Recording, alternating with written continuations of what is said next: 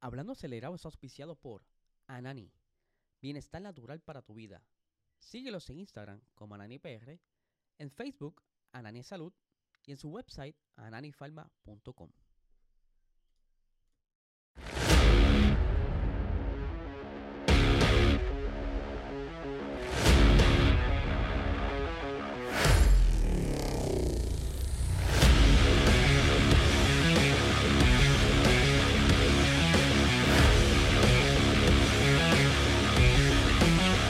Saludos amigos Fiobri, bienvenidos a todos a otra edición más de Hablando Acelerable. Habla Eliezer, espero que se encuentren bien. Ya hoy es martes y estamos aquí, sí, hoy sí estamos en vivo.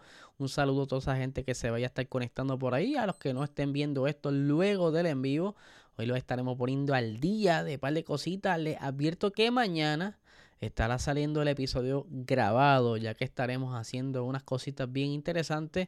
Eh, así que Voy a tratar de grabarlo durante la noche y dejarlo set para que salga por la mañana y así ustedes puedan disfrutar de ese contenido extra eh, back to back.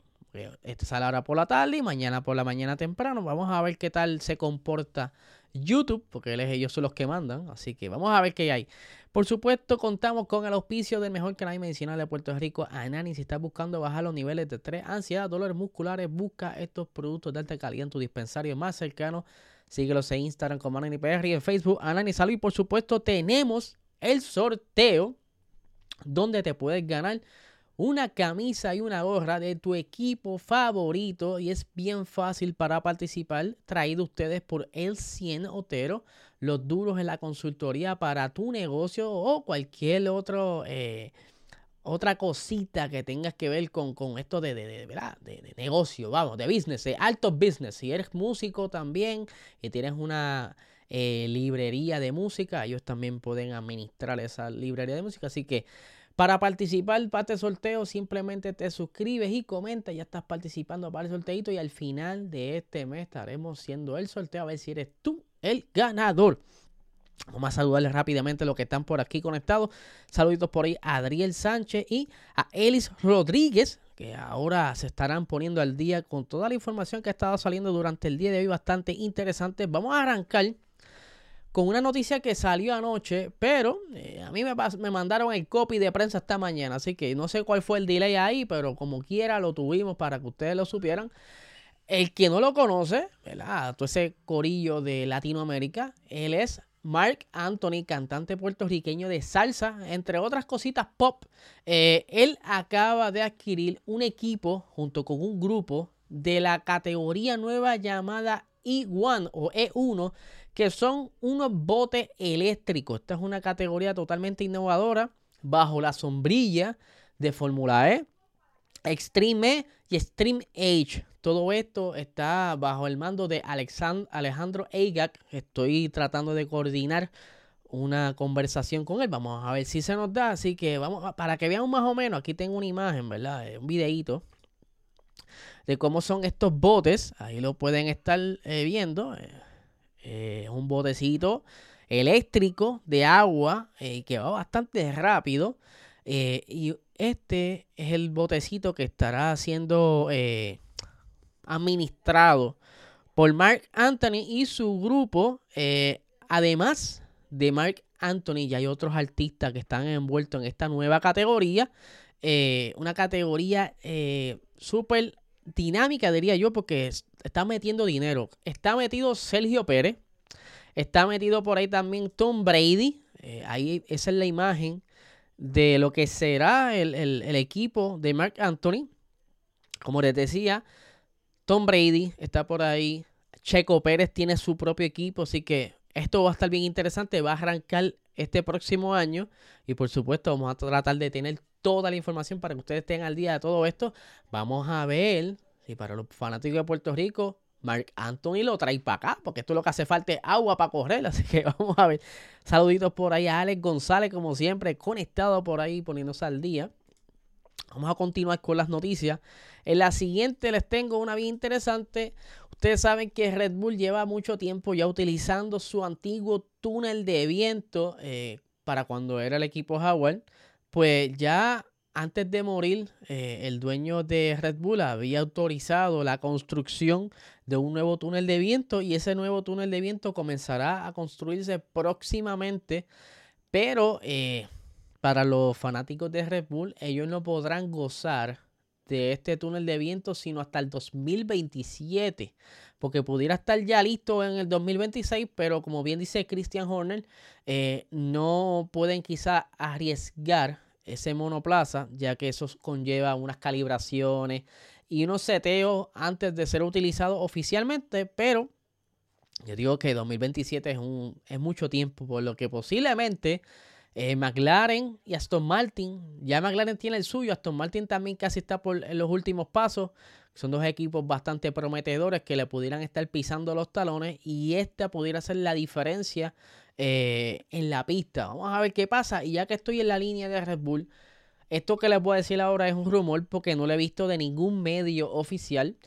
Pero sí se sabe que Helmut Marco, él es una persona subcontratada. Él es un, lo que le llaman por ahí un freelancer, un eh, consejero del equipo y que tiene contrato solo para el 2024. Se habla en, en el internet por ahí que es posible que este sea su último año, ya que, ¿verdad? Como que las cosas no están muy contentas con lo que él ha estado declarando por ahí en diferentes entrevistas, como siempre, le encanta como que tenerle ese ojo público y que ya dice, mira, ya el señor está bastante mayor, no es por, ya vamos a dejarlo que se retire tranquilo, tiene setenta y pico altos años, so hay que ver cómo se desarrolla esta nueva historia.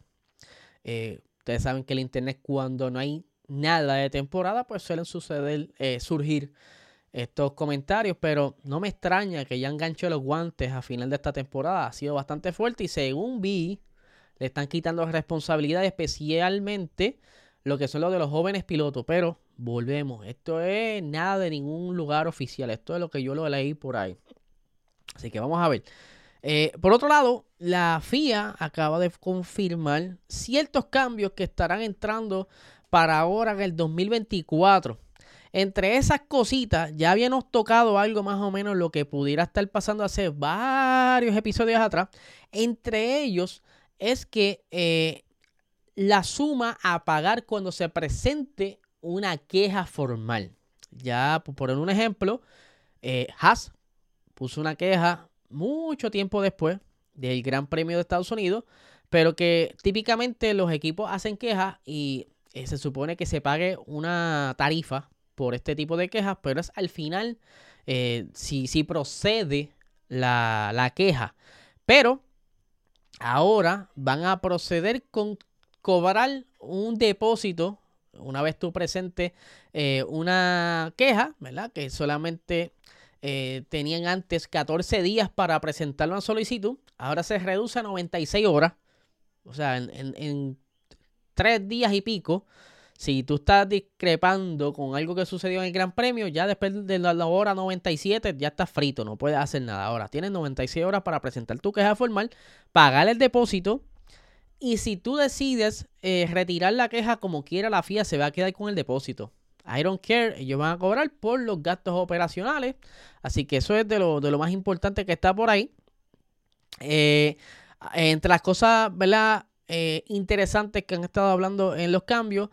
Se habla de que el código deportivo eh, va a cambiar para incluir multas más elevadas. También se había tocado algo aquí en el podcast.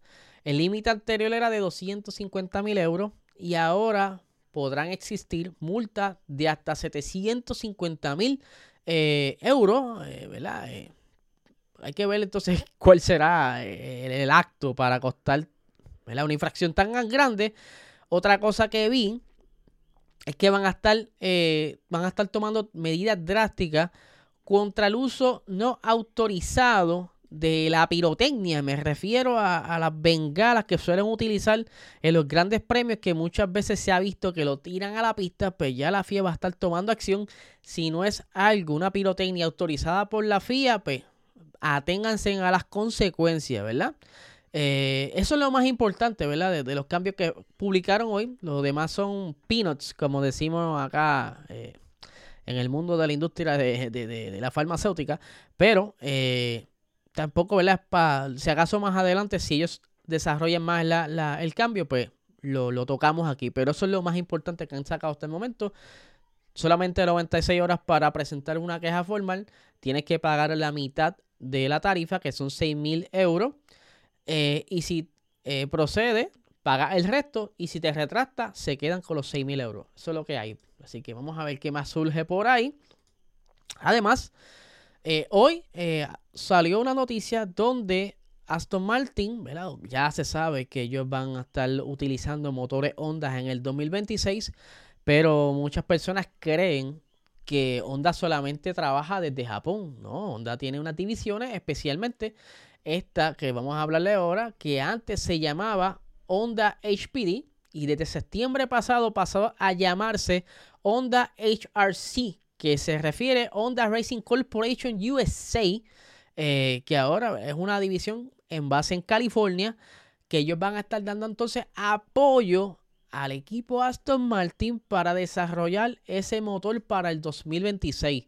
Para el que no sepa, actualmente ese eh, monoplaza de Aston Martin utiliza motores Mercedes por un contrato que tiene, más la amistad que tiene Lawrence Stroll con Toto Wolf, pero ya Lawrence Stroll quiere crecer, quiere buscar la oportunidad de ganar. Quizás está viendo ahora que Red Bull le va bien con los motores Honda.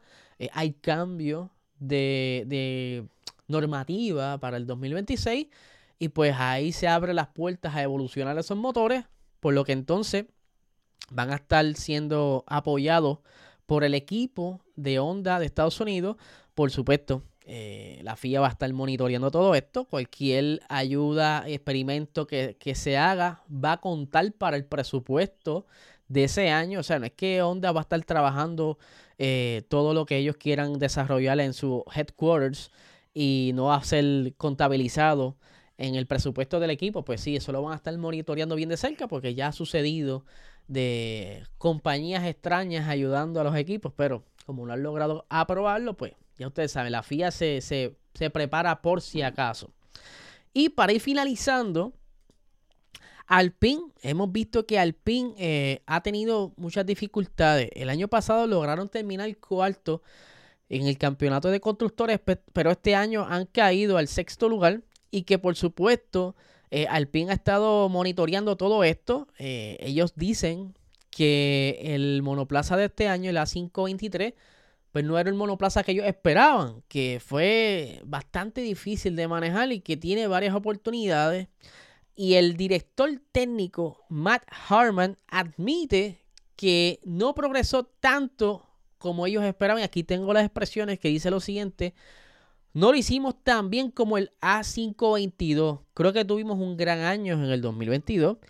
Pienso que cada vez que tocamos el desarrollo del monoplaza pusimos carga y quitamos mucho peso también. Así que había mucho eh, de rendimiento que se tenía. A medida que nos acercamos a la sintonía y a los tipos de carga que estamos viendo ahora, se está volviendo más y más complicado y tienes que entrar en más y más detalle. Le, eh, eso significa que tenemos que ser un poco más cuidadosos a la hora de invertir nuestro dinero. Y por eso no creo que este año haya tenido tanto éxito como en el, en el 2022 con el A522. Y yo les pongo aquí ustedes, ¿verdad? Eh, les dejo la pregunta en el aire. ¿Qué es lo que le falta al PIN este pasado año que eh, lo tuvieron en el 2022? Si me la dejan contestar a mí, Alpine actualmente tiene dos pilotos. No son rookies, pero no necesariamente sean quizás los ideales para darle dirección al momento de desarrollar algún problema que tenga eh, el equipo. El año pasado tenían a Fernando Alonso, que es un veterano de muchos años eh, y que quizás pudiera tener ese toque, esa experiencia que le puede decir al equipo de ingenieros, dice, mira, esto que hicimos este fin de semana no funciona, posiblemente si hacemos esto, esto y esto, pudiera resolver ese problema. Ahora mismo tienen a Pierre Gasly y Esteban Ocon, y que a veces se les ha notado que prefieren luchar hasta entre ellos mismos en pista que quizás hacer una estrategia que les favorezca. Pero eso es parte de tener dos pilotos demasiado jóvenes en, un equipo. Quizás por eso es que Haas eh, decidió salir de, bueno, de Mazepin salió por el Revolut de Rusia. pero salió también de Mick Schumacher porque prefería tener dos veteranos para poder desarrollar mejor eh, el monoplaza. Pero vamos a ver qué va a hacer Alpine. Porque eh, hay unas cositas, ¿verdad? Que se están cocinando por ahí en Alpine. Ya lo estaré hablando un poquito de esto mañana. Tiene que ver con Mick Schumacher, así que vamos a ver qué pasa. Corillo, les recuerdo que tenemos el sorteo. Eh, para tu participar de este sorteo, solamente tienes que suscribirte y comentar para que a ver si eres tú el que se gana la polo y la gorra de tu equipo favorito traído ustedes por LCN Otero. Así que Corillo, no le quito más tiempo, que tengan excelente tarde.